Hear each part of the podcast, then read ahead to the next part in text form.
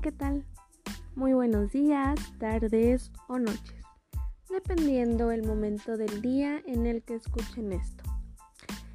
Bueno, pues antes que nada quiero darles la bienvenida y quiero darles las gracias por tomarse el tiempo y la molestia de escuchar estas palabras. Muchas gracias y sean todos bienvenidos. Muy bien, pues mi nombre es Sofía Victoria Álvarez Mendoza. Actualmente estudio en la Universidad UNID. Estoy en la licenciatura en Mercadotecnia Estratégica. Muy bien, pues su servidora les dará a conocer el siguiente tema, que es la relación entre voluntad y libertad. Para mí es muy importante que primero identifiquemos el término o el concepto de, en primera instancia, de libertad.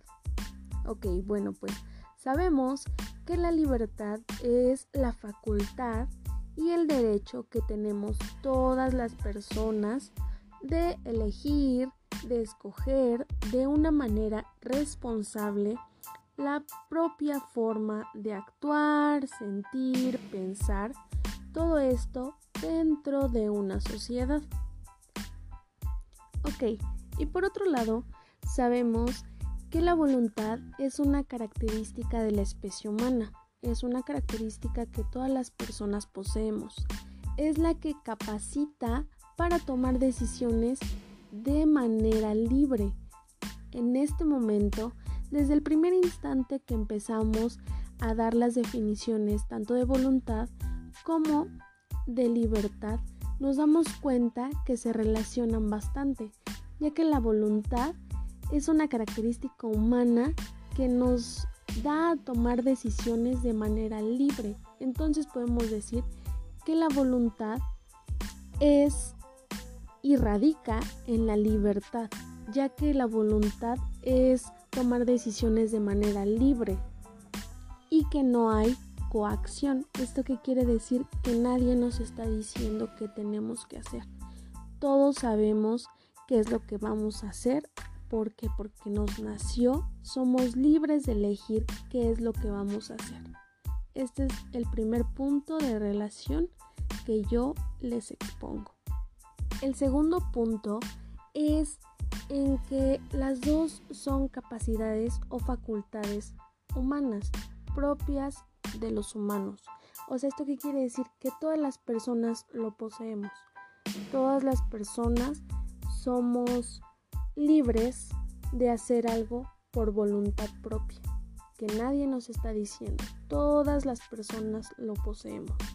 Entonces, este sería el segundo punto de relación que existe entre ellas. Otro punto importante y que se debe recalcar es que las dos trabajan en conjunto. Se los voy a ejemplificar. El autor Alfonso Aguilo dice, la fuerza de voluntad libera a las personas de las cadenas de su propia debilidad, como son la pereza, el mal genio o la inconsistencia. Lo que dice el autor, Alfonso Aguilo, es muy importante y es muy importante recalcarlo. ¿Por qué? Porque, por ejemplo, si nosotros decidimos eh, practicar un deporte, esto nos va a liberar, nos está liberando eh, acciones, nos está liberando en ocasiones estrés, nos está liberando de muchas cosas. Pero más que liberarnos, nosotros ya tomamos una decisión por voluntad propia. ¿Por qué? Porque posiblemente juega mi jugador favorito, entonces esto ya nosotros tomamos una iniciativa, ya tuvimos la fuerza de voluntad propia, obviamente, para ser libres de decidir qué es lo que vamos a hacer. Entonces nosotros ya tomamos en cuenta que somos libres y podemos tomar decisiones por voluntad propia. Entonces nosotros decimos, ok, yo puedo jugar fútbol, puedo practicar algún deporte. ¿Por qué? Porque soy libre de elegir. Y mi voluntad, mis ganas me dicen que lo puedo hacer y que lo quiero hacer. Que las dos trabajen de una manera en conjunto más bien es muy importante. ¿Por qué? Porque la libertad es la que es capaz de elegir dentro del bien. O sea, nosotros somos capaces de elegir de manera correcta.